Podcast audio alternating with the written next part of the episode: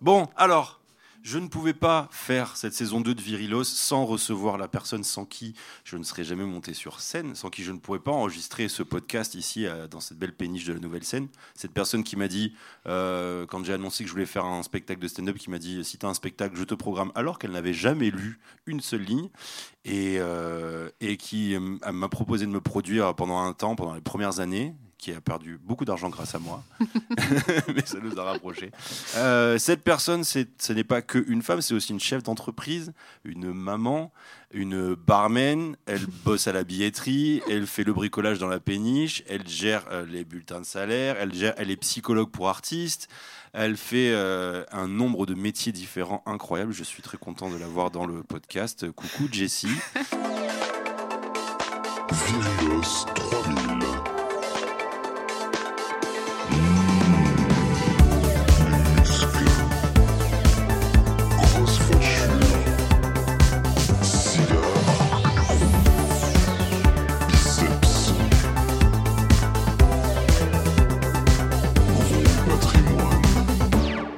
Je vais enfin te poser euh, cette première question que tu entends depuis un an déjà. Comment ça va? Quelle est ta météo intérieure en ce moment? Ah, je l'attendais. Ah bah ouais. Euh, alors, ma météo intérieure. Écoute, j'essaye de. Euh, attends, je voulais te faire un petit, un petit mot quand même. Non, j'essaye de garder un petit anticyclone ensoleillé pour ma vie personnelle. Ça, c'est sûr que de ce côté-là, tout va bien.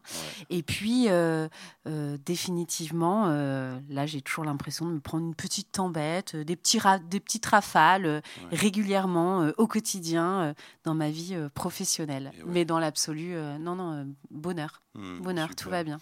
Alors, il y a beaucoup de gens qui te disent bonjour, mais qui ne te connaissent pas. Alors, est-ce qu'on est qu'on pourrait revenir sur la Jessie euh, avant la nouvelle scène? Genre, euh, comment t'es venue dans le, dans le monde du spectacle? Dans le monde du spectacle. Comme ça, ça fera des trucs que les gens sauront quand ils te parleront, ils n'auront pas à te poser la question. Donc ça, ça te fera gagner du temps. Euh, le monde du spectacle, bah, il y a eu deux phases. Il y a eu le monde du spectacle, et ça, je pense que j'ai toujours eu, un peu les pieds dedans, notamment mmh. grâce à mes parents. Mmh. Avant tout, les pieds plus dans le sport, mmh. mais par extension, euh, mes parents étaient euh, un peu artistes, euh, très créatifs. on collaborait beaucoup avec des, artistes chorégraphes, notamment quand je faisais de la gym. Mhm. Et puis ma mère était prof de sport, mais elle a aussi développé l'art du spectacle et la danse contemporaine au lycée. C'était ma prof d'ailleurs au lycée. Oh et ouais, ouais, ouais. Et du coup, euh, bah, franchement, c'était trop bien parce que tu sais quoi, c'était vraiment la, prof, une des profs préférées du lycée. C'est vrai? Ouais, tu l'as déjà rencontrée, tu vois un peu l'énergie qu'elle a. Elle n'était pas plus euh, exigeante avec toi, du coup? Non, non, non, pas plus que ça, mais moi, j'étais plutôt euh, assez discrète au lycée, quoi. Je voilà, j'ai traversé mon lycée de manière assez discrète. J'ai pas eu énormément de crises, euh, tu vois, d'adolescence. Hmm. Je voilà, j'étais, euh, j'ai toujours été dans tous les cas une enfant plutôt euh, calme et une adolescente plutôt calme. Mais mes premiers souvenirs vraiment de culture, c'était voilà ma mère qui m'emmène pour la première fois aux Francopholies de La Rochelle et hmm. on, tu vois, on, on, plante une tente dans le village juste à côté. mais premier souvenir du Festival d'Avignon quand on était petite aussi. Euh, euh, on allait euh, tous les dimanches voir de la culture, des festivals d'art de la rue, grand public, des concerts. Enfin, j'ai toujours été vraiment baignée dans cette ambiance-là. Donc, j'ai toujours eu cette curiosité-là. Mmh Et puis, à travers mes études aussi, en fait, j'ai continué et euh, notamment sur tout ce qui est culture urbaine. Euh, voilà, c'était euh, le rap, c'était le début aussi de la danse hip-hop qui allait s'installer dans les. C'est comme ça que tu as rencontré Donnell, non bah Je vais faire une phrase raciste. Hein. Mais oui, complètement stéréotype là encore. je le rencontrerai après, je le rencontrerai un petit peu après, au point virgule d'ailleurs. Au point virgule. Ouais. Et donc voilà, donc on va dire une approche de la culture très, euh, tu sais, euh, centre culturel, euh, danse contemporaine, voilà. Et je te cache pas, et je, l'ai déjà dit que je, voilà, quand je suis arrivée au point virgule, donc ça c'est presque cinq ans après avoir fini mes études, avoir fait euh, toutes euh, les expériences de stage dans des festivals de cinéma à Paris, euh, une expérience culturelle aussi. J'ai été, tu vois, caissière à la Fnac pendant longtemps. Mmh. C'était mon premier job étudiant. Mmh. avoir bossé dans plein de restos, dans plein de festivals de musique, aux rencontres urbaines de la Villette. Enfin, vraiment, j'ai un champ, on va dire. Euh, mais les, cultures urbaines, c'était vraiment un truc que, que, j'aimais beaucoup. Je voulais vraiment monter des festivals de hip-hop et tout euh, à l'époque. Et j'en ai travaillé, enfin, j'ai travaillé dans pas mal de festivals. Mmh Et puis à un moment donné, euh, la précarité euh, du statut étudiant à Paris. Hmm. Vraiment, je tombe sur une, agence, euh, une annonce pardon sur Profil Culture et c'était recherche hôtesse polyvalente. En plus, ça faisait vraiment bar à pute à Pigalle, mais euh, recherche hôtesse polyvalente au théâtre Le Point Virgule. Mhm. Et quand je passe devant le point virgule, clairement, euh, ouais, je crois que j'avais été. Mon premier regard sur ce théâtre, j'avais été un peu snob en fait, parce que je connaissais pas trop l'humour. euh, C'était une petite salle, c'était Ouais. des artistes qui n'étaient pas connus. Moi, mon, On était à quelle époque là? On Je est, époque comme euh, si c'était euh, ouais, ouais, le non, siècle d'avant. mais Attends, 2013, on est en, En- 2008. En l'an 2008, Mm, mm. d'accord. en l'an 2008. Et euh, ma culture, on va dire, humour, bah, c'était euh, le Jamel Comedy Club, Jamel Debbouze à la télé, Gad Ouais. Elmaleh, euh, peut-être aussi euh, tout l'esprit un peu humour de Canal. Mais en tout cas, je crois, je, je n'ai pas de souvenir d'être allé déjà voir un humoriste sur scène, Ouais. solo Avant- ou avec, avant, avant le point virgule. Mhm. Et je me souviens aussi d'avoir dit à ma mère que j'ai décroché ce job et qu'elle me dit Oh mince, tu travailles dans un théâtre avec des pièces de boulevard, tu vois. On avait... Non, mais franchement, sur le coup, on avait été un peu, un petit peu, peut-être un peu snob. Et ensuite, bah non, ensuite, ça a été une découverte totale euh, de, ce théâtre euh, hyper familial. On n'était pas nombreux. Et puis, des artistes qui débutaient en, en devenir. Et du coup, effectivement, j'ai commencé à la caisse là-bas. Ouais. Et puis, cinq ans plus tard, je me suis retrouvée à la direction de la communication, des partenariats, de la promotion des artistes. Entre-temps, Jean-Marc Dumonté, qui était euh, le propriétaire du Point Virgule, venait de racheter un autre théâtre, euh, le Grand Point Virgule. Mhm. Et j'avais suivi un peu tout le, bro- le, le projet, hein, que ce soit le choix des banquettes, euh, tu vois, enfin vraiment, c'était euh, Ah oui, un carrément. 360 euh, total. Genre ils l'ont racheté, mais il fallait le retaper à l'intérieur. Ouais, ouais, ouais, il fallait tout refaire et tout. Et en fait, en suivant toute cette approche-là, euh, et stratégique, parce que moi, je m'occupais plus de la stratégie, et euh, le côté euh, travaux, vraiment, euh, de construire un lieu, bah, ça m'a donné envie d'avoir le mien. Mhm. Voilà, c'est un peu comme ça que, que je tombe là-dedans. Mais, mais je suis chargée de plein d'influences, d'une grande curiosité. Et mon parcours aussi universitaire m'a fait aussi vachement grandir. Tu étudies quoi à l'université? La sociologie. La sociologie, Ouais. d'accord. Tu vas me trouver une blague non, sur les, Pas tout, étudiants Non, sociaux parce qu'il y en a non, pas mal. du tout, non, justement, Ouais. la sociologie, moi j'adore, euh, j'adore justement à titre personnel en lire Mm. pour euh, faire euh, des meilleures vannes. Parce Exactement. que c'est l'observation des comportements. Bah complètement. Bah tu vois ça, le, de, de lier la sociologie et le stand-up. Bon, la première pour le coup, Blanche pour le coup a fait un Bien sûr. et a fait un master de sociaux, mais mais c'était vraiment ça quoi. Elle avait un, un, regard sur la société et elle décortiquait comme ça les les soit le ouais tout ce qui est système de domination, euh, les habitus. Enfin voilà, moi j'ai adoré et quand j'ai- compris vraiment à quel point l'humour était euh, intelligent, vecteur de messages forts et Mhm. euh, fédérateur, je suis complètement tombée amoureuse de cette discipline et, et voilà. Et maintenant, ça fait 15 ans que, que, que je travaille euh, 15 dedans. ans. 15 ans, 15 s'il te ans. 15 Ouais. ans. T'imagines 15 ans. plaît. Enfin, 55 ans. 55 ans, mais tu ne les fais pas. Ouais, je sais, euh, Bravo. je sais. Bravo. Et comment ça s'est passé quand tu as monté la nouvelle scène euh, Comment tu as choisi tes artistes? Euh, Il y a eu un. Bah, en fait, euh, ouais, il y a eu un.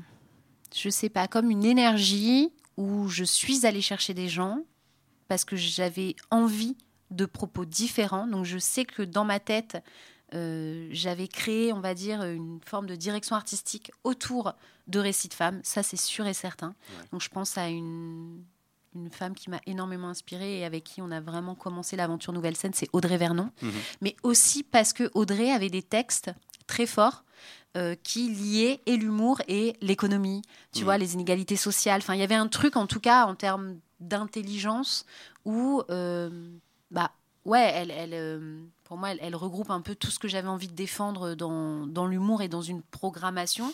C'est complètement dans l'air du temps. Une parole féminine, ça, euh, franchement, euh, je l'ai toujours eu. Et Ouais, Parce que c'était il y a pense que 15 je ans, donc c'était quoi? C'était en. il y a 10 ans, la nouvelle scène. C'était il y a 10 ans la Tu vois, nouvelle scène. ouais, vraiment Audrey Vernon, c'était il y a 10 ans, euh, euh, inauguration de la nouvelle scène. Donc euh, parole féminine euh, quasi inexistante dans le stand-up, Ouais, non, euh, non, dans le ouais, scène, à part Muriel Robin et Anne Romanoff. Ouais, exactement, ouais. Un peu les, ouais, les, j'allais dire les vieilles, les vieilles dames de l'humour, mais respect total. Hein. Ah oui, mais non, il oui. n'y en avait pas énormément. il n'y en avait pas énormément.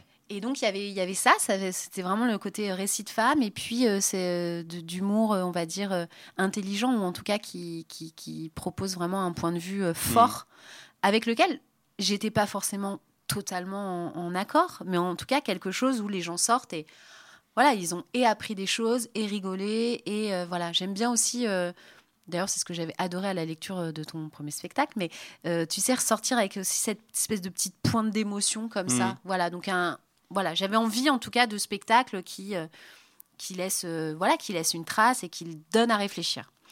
Et euh, à travers ça aussi, et mes cinq ans d'expérience à la nouvelle scène, j'ai beaucoup d'artistes, euh, au point virgule, pardon, euh, j'ai beaucoup d'artistes qui, qui me connaissaient, avec qui j'avais collaboré, qui connaissaient aussi l'histoire de la nouvelle scène, c'est-à-dire ce saut dans le vide, dans l'indépendance totale, tous les théâtres à Paris étaient en train de se faire racheter aussi par des groupes ou des millionnaires. Ou Jean-Marc euh, Dumonté. Ou Jean-Marc Dumonté, exactement.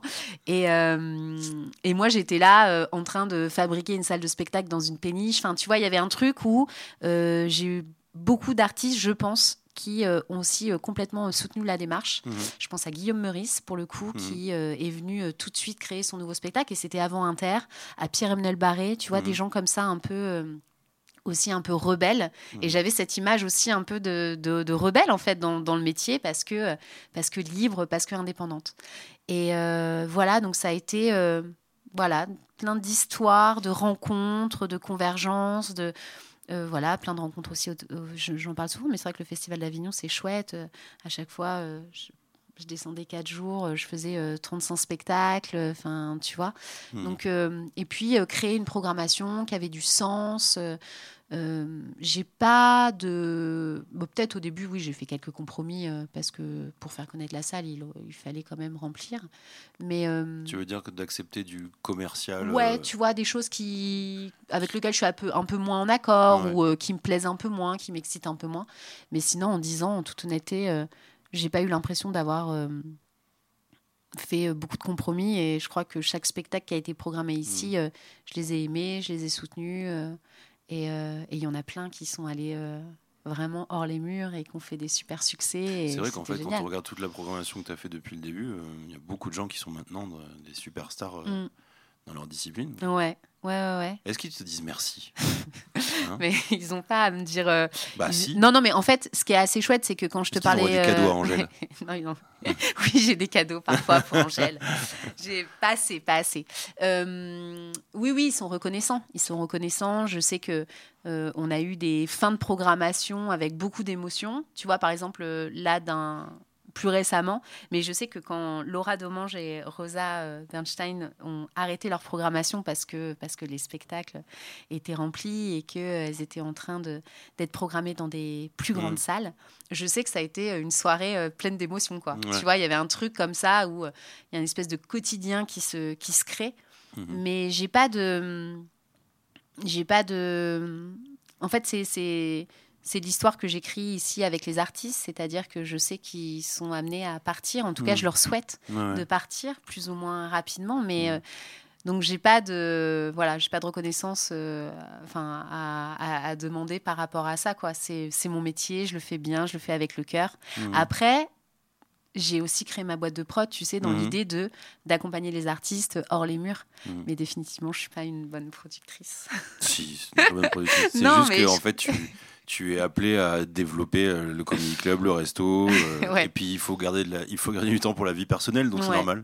Ouais. ouais. Mais la production pour ça, c'est euh, c'est en fait je c'est il y a, y a, un point de vue un peu plus on va dire business mhm. que j'ai un peu moins. Et c'est pour ça souvent que je lâche quoi. c'est que, quand créé ça t'as as pris une associée qui gère ouais qui gère les trucs chiants. ouais l'admin. Et elle adore ça. Les tableaux Excel mm. l'admin et le CrossFit. Oui C'est marrant. Et comment ça s'est passé quand tu as monté euh, la nouvelle scène euh, dans le milieu? Comment tu as été vu parce, parce, que des femmes qui dirigent un endroit, mm. généralement, bah oui, comme tu disais, c'est à Pigalle, il n'y a pas d'autre. donc, euh, donc, ouais, comment tu as été vu? Qu'est-ce qu'ils ont dit? Qu'est-ce qu'ils ont craché bah, sur toi? Mais non, ils ont pas dit grand-chose, en fait. Parce que parce que les gens ne te disent pas grand-chose. J'essaie à la pousser à dire des insultes, mais c'est un peu... tu es trop pur. non, non, mais pour le coup, euh, tu sais, j'ai eu l'impression vraiment de faire ça, euh, euh, je sais pas, de manière euh, un peu au début confidentielle, hmm. tu vois. ça existait, j'en étais super fière. Je me rendais même pas compte de l'écho que ça pouvait avoir. Mhm. Maintenant, je m'en rends compte au bout de dix ans, Mhm. évidemment. Je me la pète un peu plus quand même. Mhm. Enfin, en tout cas, je suis fière du parcours et je suis fière d'en parler. Et je me rends compte que euh, déjà de tenir dans ce métier, c'est pas rien. Ouais. Euh, mais à l'époque, euh, non, j'attendais rien. Vraiment, je crois que j'attendais rien. Tu sais, j'avais cette phrase, c'est travaille en silence, la réussite fera du bruit pour toi. Tu vois, j'avais un truc, les premières années de. de, C'est de- Weshden? Hein C'est Weshden non je crois que c'est un peu mieux.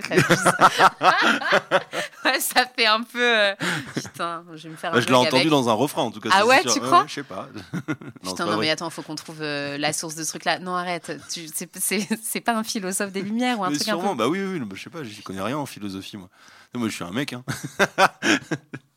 Bon, bref, à, à ce moment-là, ça sonnait plutôt bien. Et vraiment, c'était. euh, je travaillais en silence, quoi. Mais j'ai encore un peu ce truc de. euh, euh, d'être un peu encore un artisan, euh, tu vois, être, euh, je suis ma propre force de travail et, Ouais.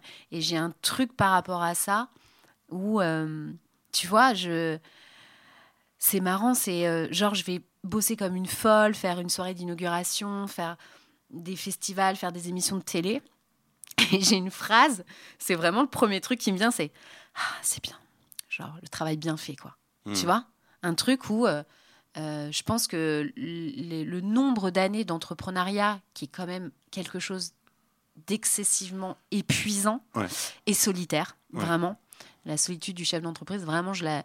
Et donc, il y a un truc comme ça où parfois j'ai du mal à exalter euh, parce que euh, je suis là, je fais Ah, la satisfaction du travail bien fait. Je fais meuf, mais enfin, tu vois, juste détends-toi, quoi. Là, il y a des choses qui sont, tu vois, qui sont presque.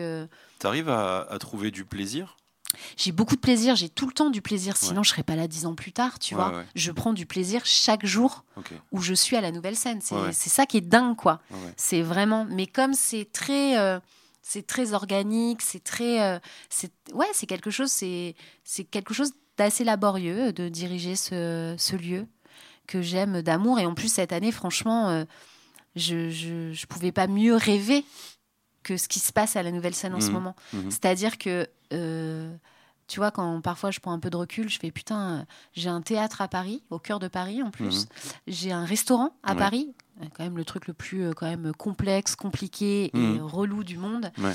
Et, euh, et là, cette année, avec le resto, on a fait cette résidence de chef et tout, avec des artistes. Enfin, L'idée, c'était d'avoir autant d'artistes en cuisine que sur scène. Franchement, je me dis, euh, c'est parfait. C'est tout, ce- tout ce dont je rêvais. Donc, tu vois, ma météo intérieure, elle est quand même très, euh, ouais, très ensoleillée. Voilà, très- sur, voilà, sur, euh, en tout cas, sur un accomplissement euh, et personnel Ouais. et professionnel. Mm. T'es une, t'es une chef d'entreprise, Mm. c'est ça. C'est quoi ta journée type? Tu vois Ouais. C'est quoi Est-ce que c'est, où sont les moments où tu que tu où tu prends pour toi et Mm. où sont les moments où en fait euh, tu dois tout gérer de A à Z dans la nouvelle scène Euh, bah en fait, le problème du, de la chef d'entreprise, c'est que Ouais. du matin au soir, Tout le euh, monde compte sur toi. ouais, déjà une. Ouais. Deuxièmement, tu, si toi, tu mets pas des barrières entre ta vie pro et perso, Mhm. franchement, avant l'arrivée de mon enfant, Mhm. euh, j'en avais pas. beau gosse. Attention. J'en avais aucune, Mhm. vraiment. Du Ouais. matin au soir, c'était quoi qu'il arrive. euh, à part quand on fermait pendant un mois l'été au mois d'août, Ouais. du, du- 'fin, donc ça faisait euh, 330 jours dans l'année, Mhm. du matin au soir, je pouvais gérer euh, des choses pour la nouvelle scène. Mhm. Et ça va de euh, d'une crue où tu es obligé de, tu vois, de d'annuler euh, toute ta programmation pendant un mois et demi, euh, de euh, une, euh, une canalisation qui a sauté, euh, c'est les pompiers de Paris qui t'appellent parce que le bateau va couler, à une panne d'électricité, à, enfin, tu vois, enfin, ça s'arrête jamais, Mhm. vraiment jamais. Donc des fois, j'en fais, je fais exprès, je me suis, tu vois, de se dire, ok, là, ouf, ils sont grands. En plus, je travaille avec une équipe depuis longtemps, donc il y a une forme de, de fidélité et, et, euh, et Mhm. j'adore parce que aussi je peux compter sur eux. Mhm. Et, euh, et parfois, je fais OK, donc ce week-end, là, je suis avec mon fils, mon mec est en tournée, je suis maman solo. Les gars, vraiment, juste, m'appelez pas, quoi. Mhm. Et, puis, en fait, finalement, c'est moi qui vais leur envoyer un petit message un samedi soir en leur disant OK, tout va bien, on n'a pas pris trop de retard dans le lancement des spectacles. Donc, euh, oui, ça. euh, Ça veut dire que tu gères deux entreprises. Tu gères ta famille et la péniche. Ouais. Mais tu vois, ça, par exemple, c'est vraiment un truc. si euh, j'ai. J'aimerais bien trouver euh, soit de la littérature, soit du podcast, ou même être amené à parler de ça parce que euh, c'est un, un, sujet sur l'entrepreneuriat versus la maternité. Euh, avec en plus sur cet entrepreneuriat des valeurs hyper féministes, d'empowerment, tu vois, de espèce de Wonder Woman qui n'existe pas dans l'absolu. Complètement incompatible avec la maternité en fait tu vois. et c'est un espèce de choc quoi. C'est un, un, un, choc parce que tu dis mais c'est c'est tu veux pas mettre le mot empêchement mais il y a un truc un peu comme ça où tu as l'impression que des deux côtés euh, les, choses euh, s'empêchent un peu de se réaliser pleinement. Donc mhm. ça, c'est le truc pour moi le plus dur à gérer. Donc euh, voilà, une fois que j'ai emmené mon fils à l'école, voilà, toute la matinée, ça va être plutôt des discussions avec Candice sur les gros doses de compta, mhm. tu vois, de travaux, d'architectes, de renouvellement de l'anneau. Et puis j'arrive ici tranquillement à midi. voilà, il y a toute l'équipe qui est là, ça se et ça se déroule. Et puis je passe aussi beaucoup de soirées ici. Tout à l'heure, on en parlait, euh, tu, me disais euh, par rapport à certaines remarques que tu fais aux gens euh, qui viennent en salle que tu trouvais un peu méchante. moi, je te mm. disais, mais en fait, tu serais un mec, on ne dirait pas, on dirait mm. pas que tu es méchante. Est-ce que tu as appris le management ou est-ce que tu as tout dû faire sur le tas et tu sais, la gestion des émotions des gens et, des, composer avec les, les égaux en, mm. général? Comment comment comment t'as fait? j'ai quand même ma mère qui m'a conseillé de faire un petit stage de management dernièrement. dernièrement, d'accord. Ah dernièrement. dernièrement. Euh, parce que. Euh, parce que, parce que, parce que, parce que j'ai parfois tendance à comparer euh, mon engagement ou ma force de travail ou mon endurance. Et en toute honnêteté, je pousse le curseur euh, vraiment très très loin. Par rapport à ce que tu fais, tu attends de la même chose en face, c'est ça? Ouais, alors que. Alors que c'est toi la boss, malheureusement, et que tu. C'est ça. donc ça crée une solitude. Ça crée une vraie solitude, un truc où tu ne peux pas attendre des gens. Euh, la même implication. Et encore, j'ai une équipe qui est vraiment très très proche de moi et très impliquée quand même dans ce projet. Tu m'as dit que tu le détestais. Arrête, c'est bon pas ça. Euh, mais euh, je, euh, je, je, je, pense que je peux encore m'améliorer sur mhm. ce management-là mhm. parce que on est dans des métiers passion. Il mhm. n'y a pas de frontières, il n'y a pas d'horaire, tout est un peu décalé. Et j'ai fait quelques erreurs euh, dernièrement, justement, euh, tu sais, d'envoyer euh, ce fameux message un vendredi à 22h30 pour une tout doux un lundi parce qu'on avait oublié de mettre un tel dans la newsletter. Et en plus, en toute honnêteté, j'ai ça, tu vois, de pas avoir de barrière. Et puis à côté de ça, on n'est pas en train de gérer un hôpital. Tout va bien. Si on en surbook sur une soirée, et eh ben on va le prendre bien. C'est que des bonnes nouvelles, c'est le mhm. problème de riches. Enfin, tu vois, donc tout va bien, quoi. C'est juste que je trouve que au bout de dix ans, je me suis pas du tout détendue par rapport à mon exigence. Mhm.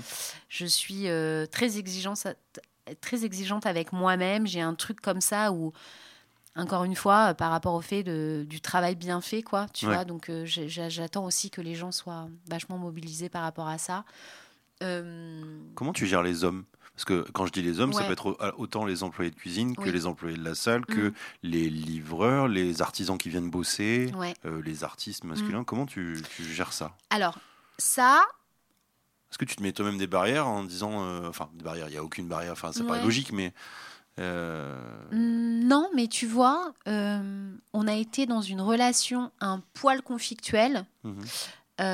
avec une partie de notre personnel à un moment donné. Mhm. Et on s'est dit, avec mon associé, parce qu'on est deux femmes. Euh, deux femmes qui gèrent la péniche. Deux femmes qui dirigent et qui gèrent la, péniche, qu'à ce moment-là, ça serait bien qu'un homme intervienne.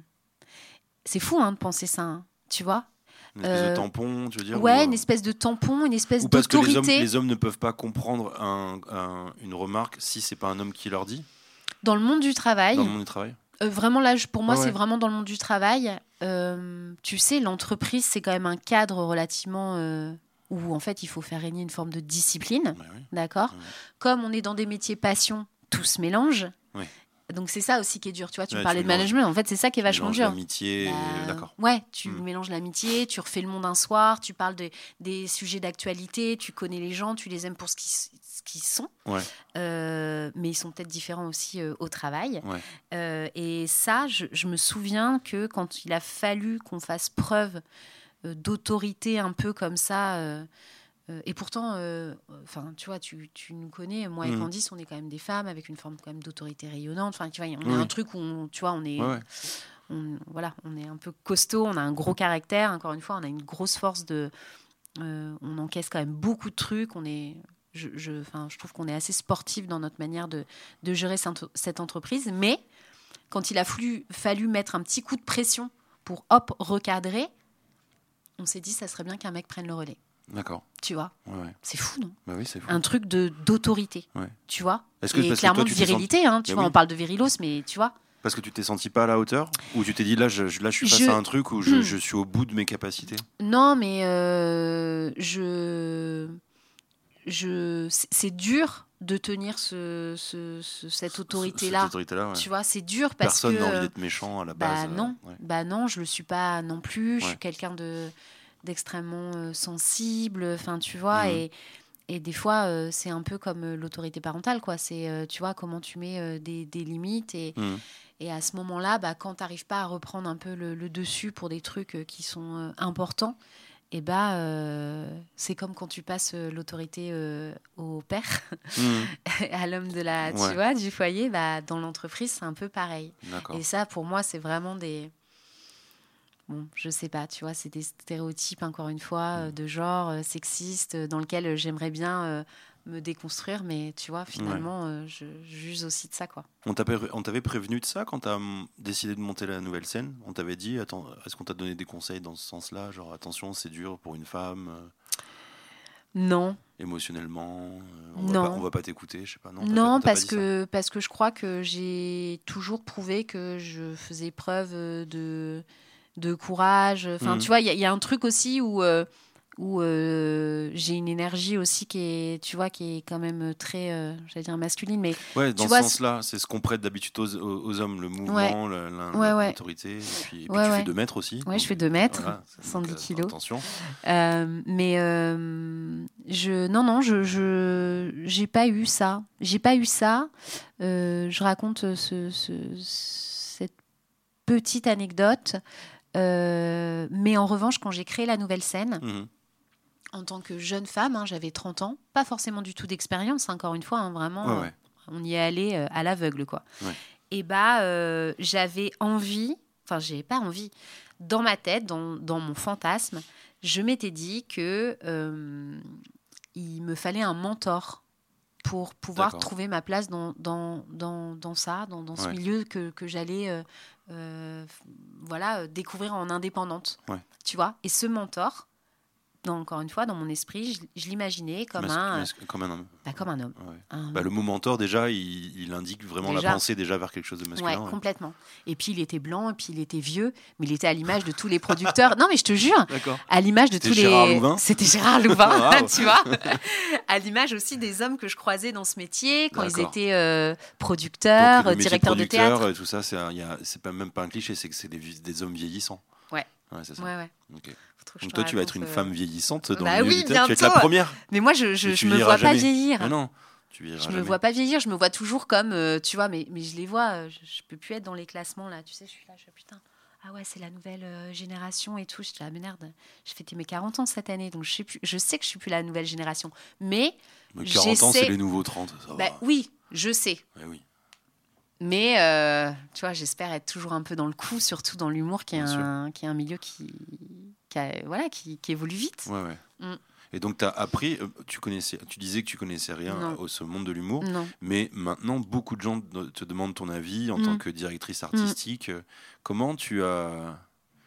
Co- Comment tu as opéré cette bascule entre. euh, Ça, c'est peut-être fait de manière naturelle, mais comment tu t'es dit, tiens, en fait, ce milieu m'intéresse et j'ai des choses à, À apporter. dedans Hmm, bah, je sais pas. Je crois que encore une fois, j'ai mis, j'ai mis un peu de temps à, à comment, à assumer ça. Mhm. Euh, tu vois, par exemple, euh, il y a le logo de la nouvelle scène et puis en dessous, c'est écrit direction artistique Jessie Varin. Mhm. Ça, c'est pas du tout une idée de moi. C'est vraiment toute mon équipe qui me disait, Mhm. mais mets ton, mets ton nom, tout le monde Ouais. met son nom là. euh, Parce que maintenant, les gens te demandent des recommandations de- d'artistes pour des festivals, des choses Ouais, comme ça. ouais, com- complètement. Et, euh, et en fait, tu vois, c'est assumer ça en disant, bah voilà, ça fait 15 ans que je travaille dans ce métier-là. Franchement, j'ai une forme d'expertise aussi. Mhm. de ce qui se fait parce que, euh, encore une fois, j'essaye de vraiment cultiver ma curiosité, essayer d'aller voir, euh, encore une fois, euh, les artistes en, en essayant d'être dans l'air du temps et, euh, et de programmer aussi des artistes ici. En tout cas, la programmation de la nouvelle scène, moi, je la trouve plutôt euh, cohérente avec euh, tout ce qui se passe dans le monde et tu vois. Euh, et puis par ailleurs, euh, euh, sur de la direction artistique ou sur des conseils ou sur des showcases, et bah, euh, tout ce que j'ai développé en 10 ans, c'est-à-dire cet esprit libre, féministe, euh, euh, avec une forme de liberté d'expression où chacun peut s'exprimer. Et quand je sais que j'ai un artiste qui vient me voir et qui me dit, bah voilà, je viens de finir un spectacle, et le lieu où j'ai vraiment envie de, que- de, de faire cette présentation, ce showcase, c'est à la nouvelle scène Mhm. parce que j'ai fait mon premier plateau il y a 10 ans au Wad Macho. Enfin, tu vois, il y, a- il y a- il y a toujours une petite histoire avec le nombre de soirées qu'on a eues ici, euh, Ouais. sur les soirées première fois d'Yacine Bellous euh, et Mime. Enfin, tu vois, euh, il y, a- y y ce truc où, euh, en tant que directrice artistique, je ne suis pas auteur, je suis pas metteur en scène, mais j'ai une, je vois que mon cerveau a développé une forme de, tu vois, de technicité autour Ouais. du stand-up, sur Ouais. de l'écriture, sur, euh, sur, enfin, tu vois, je, je- au-delà de, de regarder beaucoup de spectacles, je- j'analyse aussi beaucoup les spectateurs, tu vois, Mhm. sur le rythme. Donc, tu vois, j'ai l'impression d'avoir euh, maintenant cette expertise-là Ouais. euh, sur, sur des choses. Et c'est vrai que parfois, je me dis, ah putain, j'ai fait. Il était pas mal le retour sur le spectacle que j'ai fait, tu vois. dans le sens où euh, j'avais l'impression de, de voir de manière très or- ouais, Ouais. tu vois de, de manière très organique Mhm.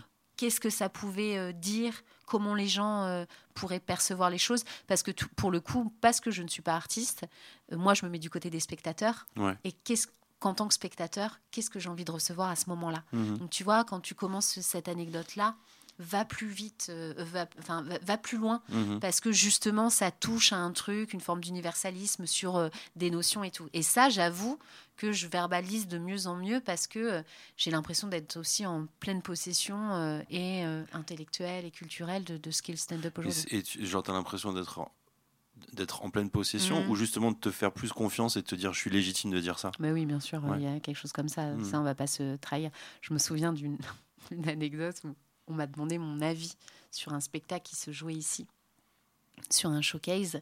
Euh, les showcases, euh, tu sais, c'est les une fois et souvent Ouais. j'ai pas vu le spectacle. C'est plutôt une manière de, de, de se rencontrer artistiquement Ouais, entre ouais, un artiste et moi et à la nouvelle scène, quoi. Et on m'avait demandé ce que je pensais du spectacle. Et si tu veux, je, je savais que je n'avais pas du tout aimé le spectacle et je trouvais vraiment des choses très problématiques. Et on me demande, et je fais, bah attendez, je vous dis ça euh, plus tard, on se Mhm. refait un petit café, machin et tout. Bref. Sachez que si voilà maintenant si elle vous propose un café plus tard après votre spectacle c'est mort. on- Non, et, et j'ai dit ce que je pensais du spectacle. Encore une fois, je ne dis rien quand, tant que l'artiste ne n'ouvre pas, euh, tu vois, ce dialogue avec ouais, moi. hein, qui te demande ton avis. Je ne ouais. suis pas ce genre de personne qui va donner son avis Tu sur pas un, un homme, quoi. passage. Voilà, sûrement, tu vois. Je, déjà, je, tu vois, c'est un- c'est un- une forme de consentement. Quoi, Ouais, c'est ça, bah, le vraiment. consentement. Et Dieu sait que c'est dur et Dieu sait que je vous admire quand vous montez sur scène. Et, euh, et je, je leur dis ce que je pense et, et ce que je pense par rapport à des propos problématiques. Et, euh, et du coup, euh, on m'a dit, mais ouais, d'accord, enfin, en même temps, t'es pas metteur en scène, t'es pas Oh, de. t'es pas artiste. Ouais. Bah non. Ah ouais, non, non, je suis programmatrice, Ah ouais, tu vois, directrice artistique. Je savais plus quoi faire. Euh, bah, j'ai été, euh, été touchée. Mais cite les noms là, un peu là. Non, Ok. j'ai été touchée. J'étais touchée. Ouais. À ce moment-là, c'est, quelques années en arrière, Ouais. tu vois.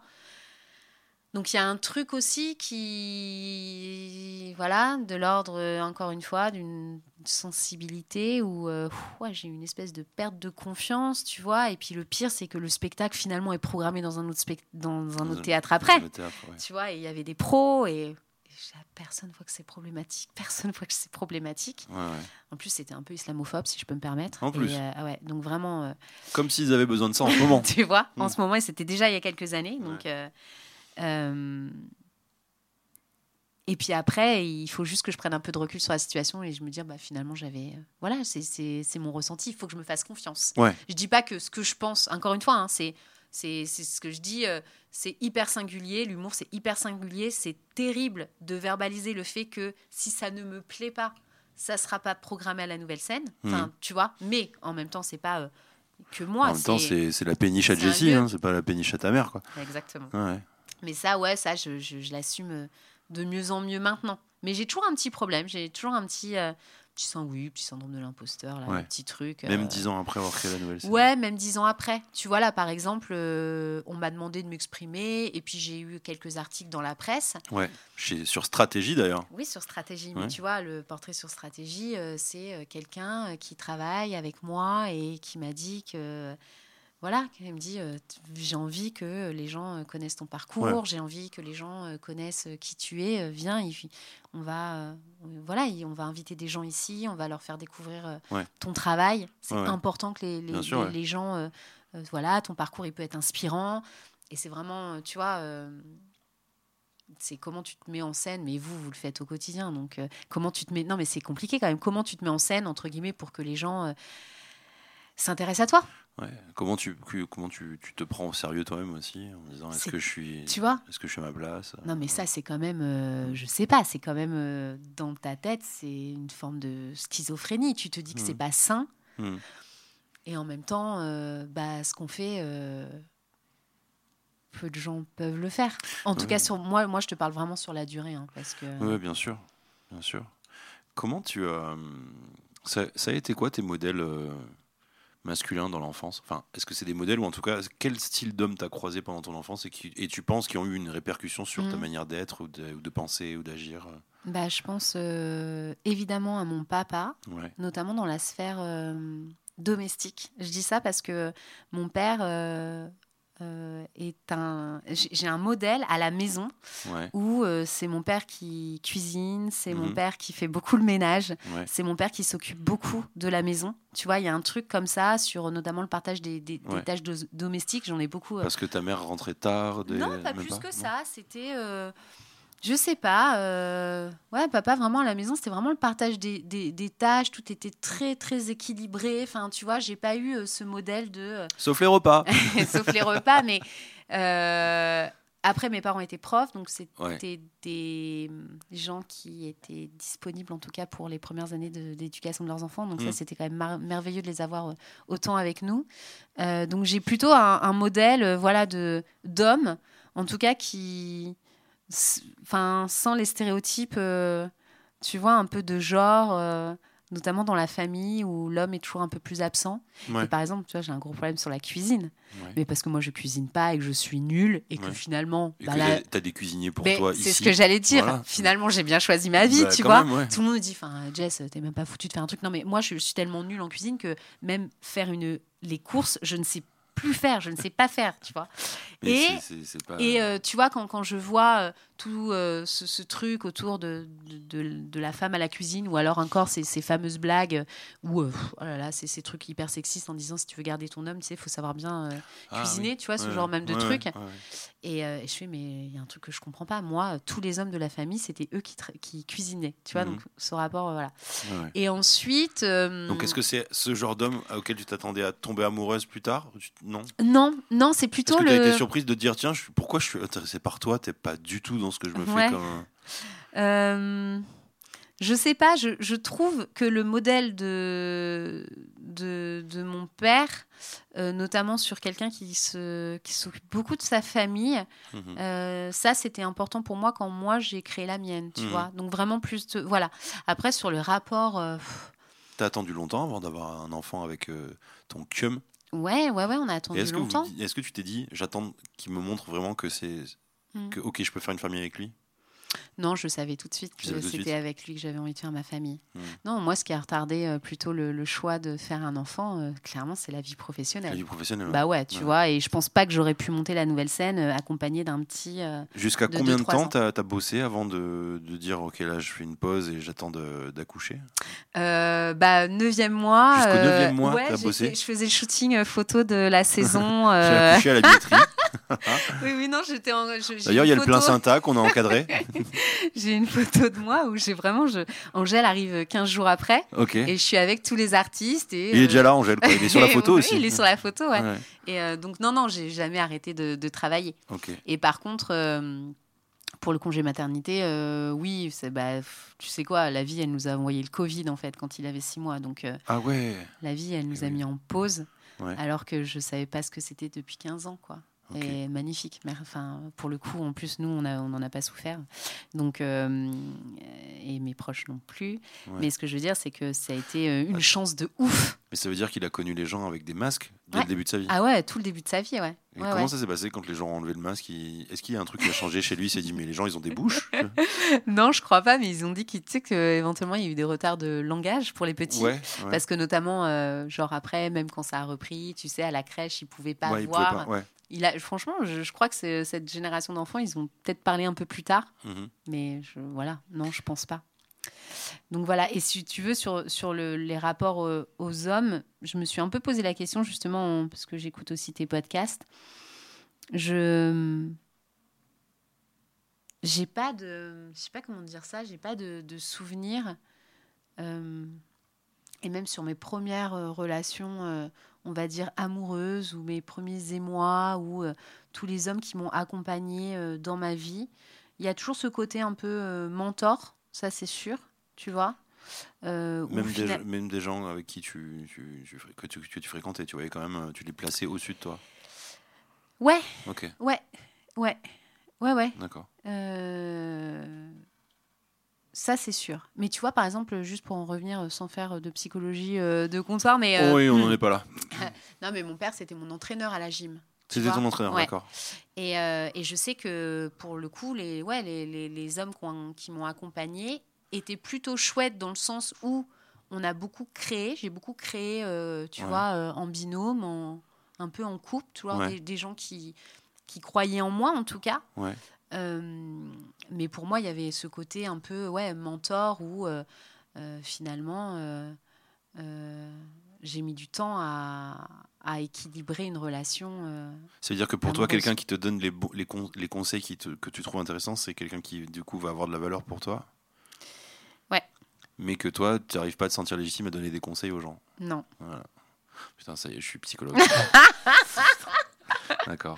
Ah non, mais c'est. Séance gratuite. Ouais, séance gratuite. D'accord. Mm. D'accord. Ouais, il y a un truc un peu comme ça, ouais. Et tout à l'heure, on parlait de virilité, tu vois, de par, tu trouvais que t'embrassais certains clichés Mm. de virilité euh, de par ton, euh, te- tes actions, ton comportement, euh, ta- la manière dont tu vis. Mm. Tu te sens viril? Qu'est-ce que ça veut dire pour toi la virilité? Ouais, bah, Par exemple, déjà. bah, par exemple, la virilité, euh, encore une fois, pour moi, c'est une pour forme moi n'est de... pas une force masculine, enfin for- forcément masculine, quoi. C'est Mm. vraiment. Ouais, je sais, je sais, mais pour le coup, le mot. Est on l'a collé aux que- hommes pendant longtemps. Ouais, c'est ça. Ce que je me représente, c'est quand même des stéréotypes de genre. Ouais. Donc, tu vois, il y a un truc comme ça où euh, c'est une forme de domination, mhm. domination euh, euh, physique, et Mhm. liée quand même au, tu vois, au, au genre masculin. Ouais. Ensuite, il y a quand même quelque chose de, pour moi, de très positif dans une, la, la virilité parce que c'est l'affirmation de soi. Mm. Euh, tu Bah, vois. Prendre sa place, quoi. Ouais, c'est prendre sa Mhm. place vraiment. Mhm. Tu vois, je te parlais de domination, donc ça c'est plutôt le penchant un peu, euh, tu Ouais, vois, ouais. pervers de, de la virilité, un peu exacerbé. Mais sinon, c'est plutôt, euh, ouais, pre- prendre sa place. Il y a une forme de courage, il y a une forme de, ouais, de, de, de, de- ouais, de, d'affirmation de, de, de soi. Et euh, si t'enlèves le côté, euh, je me compare aux autres, euh, je suis le plus fort, je, je te domine, tu vois. Mhm. mais juste un truc de je prends ma place en fait et puis je l'affirme et, et j'en suis fière. Mhm. Ouais, je crois que Ouais, ouais ouais, ouais ouais ouais. Tu sais, on parle du féminin sacré, du masculin sacré. Oui, oui, tu vois, ça c'est plus dans la, on va dire dans, dans quelque chose d'un peu plus ésotérique euh, et mystique. Mais oui oui, je pense que j'ai euh, ouais j'ai une part de moi qui est euh, qui est virilos quoi. Mais grave. Ouais. Bah, exa- exactement. ouais. Et du coup, ce que, ce que je trouve super intéressant, c'est que tu élevais, et tu élèves un petit garçon. Mm. Comment tu choisis ton éducation vis-à-vis de lui? Comment tu choisis ce que tu vas lui dire, lui apprendre? Parce que Angèle, c'est quelqu'un qui fait à manger. Moi, il m'a- déjà servi des pâtisseries en plastique oui, et qui sert le café au lit à sa mère. oui. Euh, donc, euh, il, euh, donc il y a quand même un, un- un don de soi déjà évident. et euh, comment tu comment tu, tu, tu gères son éducation parce que c'est un garçon Mm. est-ce que tu as envie de te dire bon j'ai envie de, faire de le façonner pour être un nouveau modèle pour être un nouveau mec Mm. ou euh, tu te dis il y a quand même des choses que je dois respecter dans la dans la manière d'évoluer euh? Non, mais tu vois, c'est. Enfin, alors, il y a un truc, tu as vu, on en parle souvent, là, en ce moment, on parle d'apprendre aux, aux enfants euh, l'empathie. euh, dans les écoles. Euh, et je trouve que mon fils a quelques prédispositions à l'empathie. Tu vois, parce qu'on te dit souvent que les enfants, quand ils, les premières années de leur vie, enfin, puis je crois longtemps, il faut pas attendre beaucoup d'eux parce qu'ils sont dans quelque chose complètement égocentré de d'enfants en fait, tu vois. Et et, et, ce que ce que j'aime remarquer avec mon fils, c'est euh, que Angèle, quand tu lui demandes euh, comment ça va ou si ça s'est bien passé à l'école, il te renvoie tout de suite la question. Mhm. Tu vois, vraiment, quand je, quand je l'embrasse euh, à la fin, et je vois qu'il n'y a pas d'autres enfants qui le font trop dans la classe, mais c'est vraiment, il est dans le couloir. Bisous, maman, travaille bien, hein, travaille mhm. bien, bon courage à la péniche. Hein. tu me raconteras ta journée de travail, maman. Hein. Bisous, maman. Et dis à Seb que c'est un connard aussi. et tonton Seb, il lui apprend que des conneries en plus. J'attendais pas moins de, de, de Seb. Et, euh, et du coup, euh, il y a un truc qui est assez chouette par rapport à ça. C'est euh, euh, quand tu es au téléphone, euh, bah, demande, demande à ta grand-mère comment elle va, tu vois, demande à ta nanny comment elle va. Donc il y a un truc où je trouve qu'il y a un bel échange. Je ne m'attendais pas à ce qu'un petit garçon te, te, te, demande comment tu vas, ce que tu as fait. Maman, tu pourras La dernière fois, je faisais une petite vidéo, mais maman, tu pourras m'envoyer une petite note vocale pour me, pour me dire comment ça se passe à la péniche, si tu vas bien. Ouais, du coup, je lui fais. Incroyable. Ouais, ouais. Coucou mon bébé, bah écoute, ce soir, je suis au bar, je vais rentrer tard. Enfin, il y a un truc comme ça où, je me dis, ça, c'est beau. Euh, qu'il ait ça euh, en lui et que du coup on essaye vraiment de, préserver avec euh, son papa quoi tu vois ensuite sur les stéréotypes encore une fois de genre pour l'instant, j'ai pas grand chose à, dire. J'étais assez surprise que finalement, euh, enfin, que euh, tu vois, il y a plein de petits garçons dans sa classe qui jouent à la bagarre ou à la guerre, à la guerre, à la guerre, tu vois. Je pense n'avoir jamais entendu ce mot dans la bouche de mon fils pour l'instant. Mmh. À part la guerre des bisous. La guerre des bisous. Voilà. Mais euh, après, il est aussi enfant unique pour l'instant, donc euh, comment te dire ah, Elle a balancé un pour l'instant. Oh là là, j'ai une exclue dans le podcast. il n'est pas très accompagné, donc peut-être que la guerre, ça se joue à plusieurs. Enfin, enfin bon, mais en tout cas, il n'y a pas de bagarre, il n'y a pas de guerre. Euh, en fait, si ça se trouve, mon fils, il est tout seul à la cour de récréation parce qu'il est en train de compter des feuilles. Il te le dit pas. Demande-lui combien il y a de feuilles aujourd'hui dans la cour de récréation. Mais en tout cas, tu vois, il n'y a pas ce truc euh, comme ça euh, très. Euh, parce que je les observe quand même, les, les petits garçons, les petites filles, ils ont 3-4 ans et tu t'aperçois que. Donc j'espère, vraiment, j'espère par exemple, quand tu lui achetais des jouets, est-ce que tu disais il faut que je respecte un certain truc, donc je dois prendre des animaux ou je dois prendre euh, mm. des, bateaux, j'en sais rien, ou des trucs en bois, ou, alors c'est non-genré total, où tu fais attention à ce que non, on s'en fout complètement Est-ce que bah c'est une vraie interrogation ça Oui, oui, c'est une vraie interrogation, mais euh, moi je, je pousse pas trop le curseur, je le fais naturellement, tu vois. Par contre, va trouver une fringue de petit garçon sans euh, des dinosaures ou des tracteurs ou des trucs, ça par contre, tu vois, je comprends pas. C'est que aussi quand toi tu veux un truc un peu neutre, tu es toujours raccroché à ça quoi. Après, elle a une passion train, ça je te cache pas. On habite Il a une passion train. passion rail, train, métro. On est parisien, on habite à côté de la gare de l'Est, donc tu vois, il y a un truc où je pense que c'est plus son quotidien. Euh, et ça, je me dis, euh, est-ce que c'est lié au fait qu'il soit petit garçon ou pas, tu vois, donc le côté euh, transport. Et en même temps, son personnage de Pat Patrouille qu'il préfère, c'est Stella. C'est la, la, petite, euh, la, le, seul personnage féminin du, tu vois, du, euh, du dessin animé. Et en même temps, c'est la badass du film. Donc, euh, comme par hasard. Comme par hasard. mais en même temps, ça, c'est, tu vois, on pousse aussi un peu les trucs vers ça. Et je trouve ça trop bien, quoi. Et rôle modèle, même dans un point chien de, de pas de patrouille, quoi. Au moins, les petites filles, elles, se sentent un peu plus en confiance. Non, j'espère juste qu'il respectera ses prochains dans toutes leurs différences, que ce soit de, du sexe ou de couleur de peau, de religion, de tu vois, pour l'instant, euh, et encore, tu vois, avec tout ce qui se passe en ce moment, je me suis posé la question à quel point, euh, moi, qui a été dans un collège avec une grande, grande mixité, qui a été entouré de, de, de, de, potes et, euh, où euh, j'ai connu le racisme aussi à travers eux. Je me souviens, franchement, tu sais, ça commence comme une blague, mais c'est vrai qu'on était un crew. Il y avait un noir, un arabe, un chinois. Une série Netflix, quoi. Une série Netflix, et on se faisait recaler de toutes les boîtes. Ah bon? Ouais, on avait 18 ans, on se faisait recaler de toutes les boîtes de, de notre région. Donc je pense que Tu vois, j'ai tout de suite confronté un truc fort de racisme. Mhm. Et là, euh, pareil, je me dis, bah, je suis contente que mon fils qui est métis aussi, hein, parce que je me dis que là, pour l'instant, euh, c'est hyper positif. Il a une chevelure de dingue, il est magnifique, mais je me dis aussi qu'il va faire face à des discriminations. Et ça, euh, j'espère qu'avec son père, on pourra lui en parler. euh, Tu lui en parles de ça. Hum, pas pour Est-ce l'instant. qu'il a la conscience d'une d'une couleur de peau déjà? Oui, il a une, consci- une conscience de couleur de peau parce que quand tu lui demandes de décrire quelqu'un, Ouais, il te le décrit souvent en tant que noir et blanc. ouais, Tu vois, Oui, oui. il est noir ou il est blanc. ouais, Euh, mais déjà, euh, c'est chouette ouais, qu'il ait cette conscience-là. J'ai bien quand sûr. même, enfin, j'imagine qu'il y a des enfants qui sont pas du tout en mixité dans les, je sais pas, dans les milieux ruraux ou quoi, bien sûr. qui, euh, tu vois, qui, qui savent pas que les noirs. euh, et, Ah, moi, pendant très longtemps, là d'où je viens, il n'y avait pas de, y avait que des blancs. Tu Et vois Moi, j'ai vu, je crois que je devais avoir 8 ans ou 9 ans, en, en- en- au basket, en faisant un match contre notre Ouais, équipe. ouais. Euh, j'ai vu qu'il y, avait d'autres couleurs de, de Mm. peau dans le spectre Mm, de, de la peau euh, Ouais, humaine, quoi. Bon, Là, tu vois, il est à Paris. euh, donc, ce qui est génial, c'est qu'il est aussi en mixité. Mais je te raconte un truc. Moi, j'habite dans une petite. Enfin, j'ai grandi.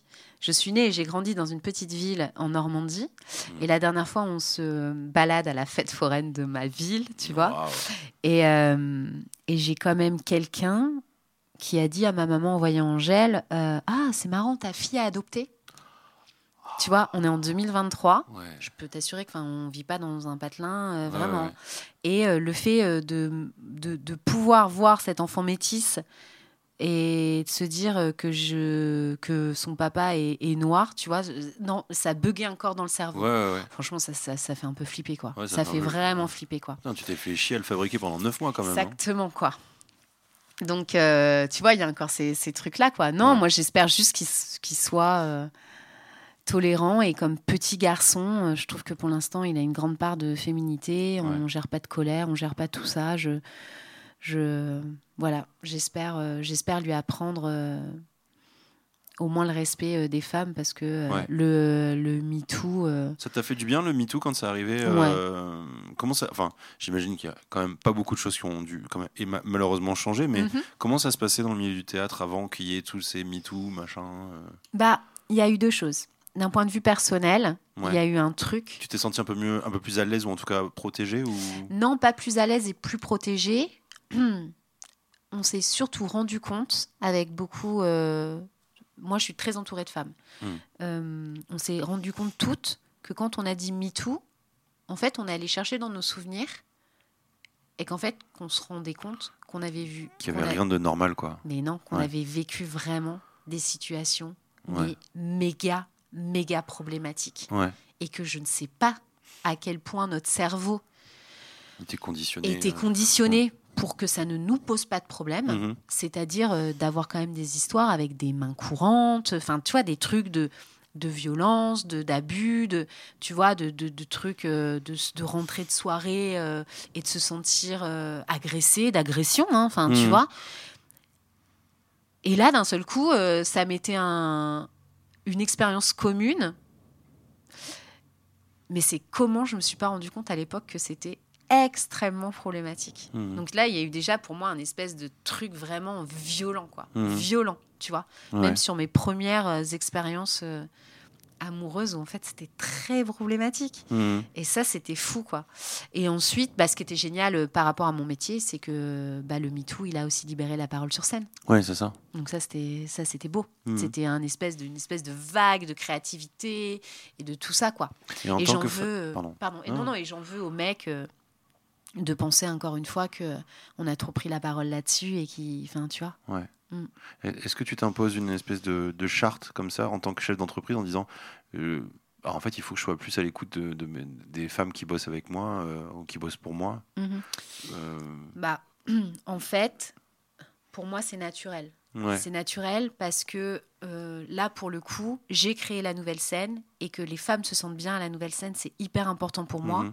Quand elles, elles me témoignent ça en disant mais on se sent bien parce que déjà on se sent comprise, on se sent écoutée, Ouais. on échange avec toi, on parle des mêmes vécus. En fait, c'est pour ça que les, les- les choses existent de manière euh, si harmonieuse ici. C'est euh, quand tu incarnes fortement euh, un endroit, et bah euh, il y a une forme de sororité qui se crée et voilà. Mhm. Je te raconte un truc quand même parce que putain, je me suis dit en faisant ça et en sachant que. Ah oui, tu m'as dit ça hier. Non, mais attends, et en Obligé. sachant que je faisais le podcast aujourd'hui, je dis je peux pas ne pas te parler de ça, Flo. Attention les hommes, ça vaccine les oreilles. Bah ouais, non, mais je voudrais mettre un peu d'humour, mais je vais pas du tout en Non, avoir, non, les gars, parce que. Donc, hier, je fais la formation obligatoire pour tout chef d'entreprise sur violence et harcèlement sexiste et sexuel au travail. Mhm. D'accord? Il s'avère que je me retrouve autour d'une table avec 10 hommes. Mhm. 10 hommes blancs, de plus de 50 ans pour la plupart. Euh, Chef d'entreprise dans le milieu du spectacle chef ou- d'entreprise dans le milieu du spectacle. D'accord. Donc, on est dans le milieu du Dans le spectacle. milieu du spectacle, d'accord. Oui, c'est pas n'importe quelle entreprise. D'accord Ouais. une formatrice et moi. Et là, on commence à parler euh, déjà des inégalités entre les hommes et les femmes, Mhm. Et en fait, et de ces violences-là, et de ce sexisme ordinaire, et de ce sexisme euh, qui est très, très, très ancré dans nos sociétés. Mhm. Et on commence à parler, et c'est vrai que la formatrice, elle ouvre un espèce de, tu vois, de, de dialogue hyper bienveillant euh, sur euh, vous pouvez vous exprimer, vous pouvez tout dire, quoi. Comment te dire? Qu'au bout de 20 minutes, j'ai Mhm. dû sortir de la salle Mhm. et j'ai fait une crise de larmes, de larmes. Tu vois, je me suis dit, il y a un truc qui va pas. Alors, ok, l'actualité doit pas aider parce que là, j'ai vraiment eu l'impression de vivre euh, un truc d'une grande, grande, grande injustice, puisque les hommes étaient en train de parler. Donc, on parlait des violences euh, évidemment euh, sexistes, on parlait évidemment du MeToo, c'est pour ça que je rebondis là-dessus. Ouais. Ils parlent du MeToo en disant qu'est-ce que vous, vous en avez pensé? Oh, ça va. Voilà. Mm. OK Mm. Et puis surtout euh, que finalement, tout ça, euh, ça avait été repris par des groupes féministes qui montent les hommes contre les femmes. On n'a plus rien Le droit, droit de le dire, Ah, On n'a plus- rien droit de faire. Il n'y a plus de saison. Il n'y a plus de saison en Voilà. plus. Ouais. Je peux pas me retrouver euh, dans un ascenseur avec une collaboratrice. Je ne peux plus lui dire que euh, elle est très jolie avec cette, cette, cette, cette nouvelle tenue. Ouais. Et en fait, ils ont vu quand même que j'étais autour de la table Mm. et c'était vraiment eux, eux, eux qui se sont sentis euh, complètement empêchés, quoi.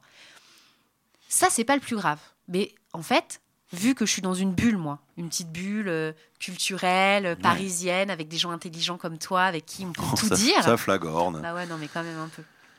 Euh, je, je, je, je me rends plus compte.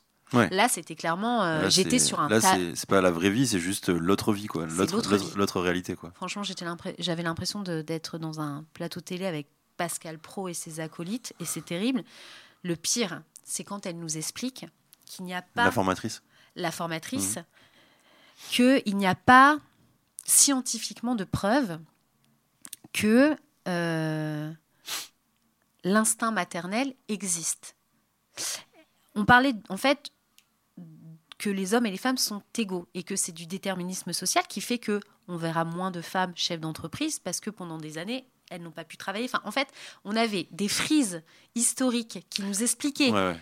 que clairement on est indépendante financièrement depuis euh, genre 60 ans en fait seulement, qu'on n'a Ouais. pas pu... euh, Attends, les carnets de chèques, c'était quand? C'est, euh, 63 je crois, un Ah truc comme ça, donc, tu euh, vois, donc ça fait 60 ans, ouais. qu'on n'a pas eu accès aux études. Enfin, en fait, elle, Ouais. elle était, elle, elle était en train de nous expliquer que historiquement, sociologiquement, tout s'explique.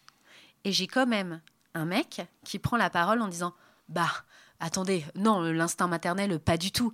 Euh, regardez les mammifères, à part pour les pingouins qui couvent leurs enfants. euh, c'est qui qui pond les œufs? Bah c'est la poule. C'est qui qui nourrit euh, au sein? Ah bah c'est la femelle.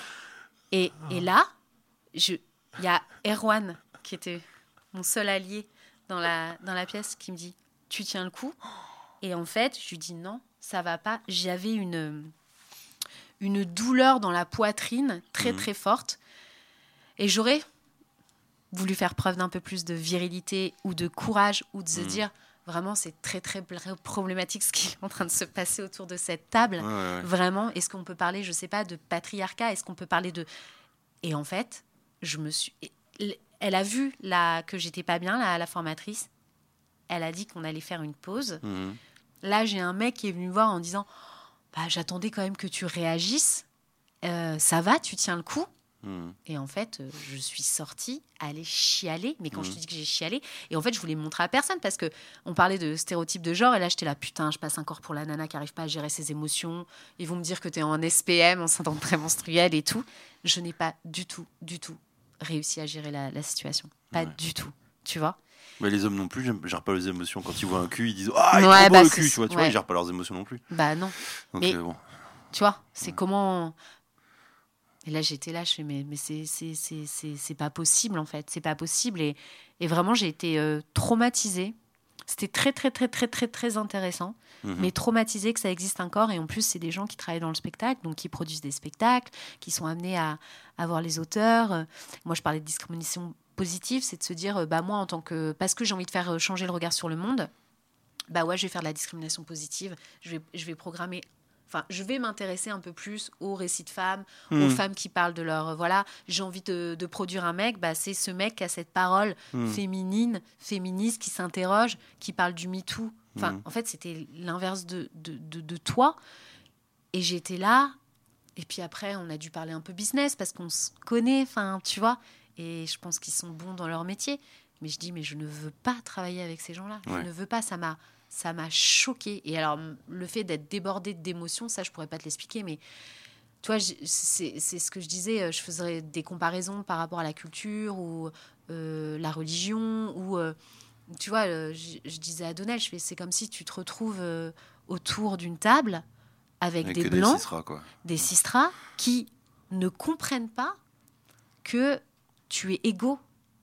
Ton Mhm. cerveau fonctionne de la même manière. Mhm. Tu, vous, êtes égaux. Là, on est en train de remettre en cause le principe même de l'égalité homme-femme. Oh. Ça m'a tué, Flo. Ça m'a tué. C'était hier, quoi. Ouais. Ça m'a tué. Je sais pas quoi dire de. de, de- Enfin, je suis très contente d'en témoigner de, sur ton podcast parce que vraiment, je trouvais que c'était vraiment parfait. Ouais. Mais ça m'a tué, quoi Ouais, je comprends.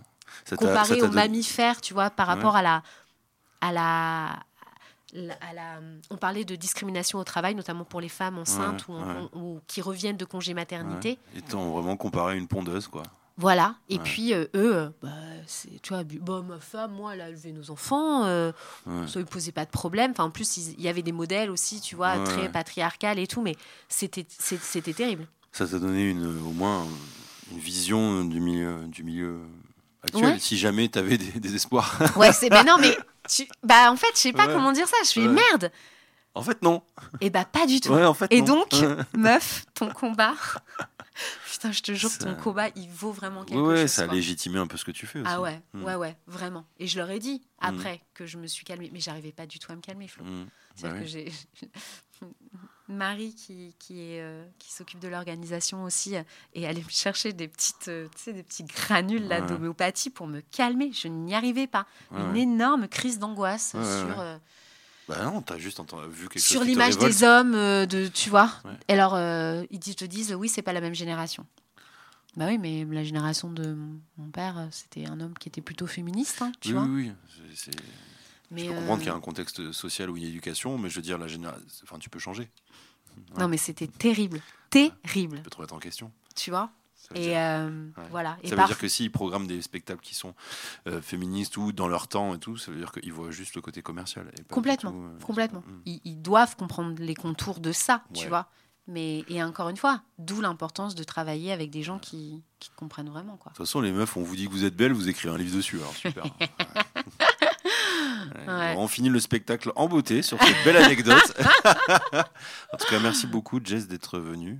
Euh, d'être dans- sur ton lieu de travail. Ouais, ouais, ouais. Je fais Euh, ma petite d'être- pause. D'avoir descendu l'escalier pour venir Mm. euh, enregistrer. Euh, merci beaucoup à Camille à la régie. Euh, et puis merci encore à Jessie Varin euh, de nous accueillir pour le podcast. Merci à toi. Et puis, euh, et puis voilà, venez, venez à, la nouvelle scène, venez voir tous les spectacles, ils sont super et ils sont tous complets. voilà, C'est vrai que c'est pas mal, tu Ouais, vois. mal Comme quoi, quand tu veux imposer une vision euh, Ouais. au monde, bravo. au monde meilleur, ça marche. Et ça te fait gagner de l'argent. Ouais. Et comme ça, ça fera encore plus de jouets pour Angèle qui le mérite. Exactement. Voilà. Bon, merci Exactement. encore d'être. Merci à toi.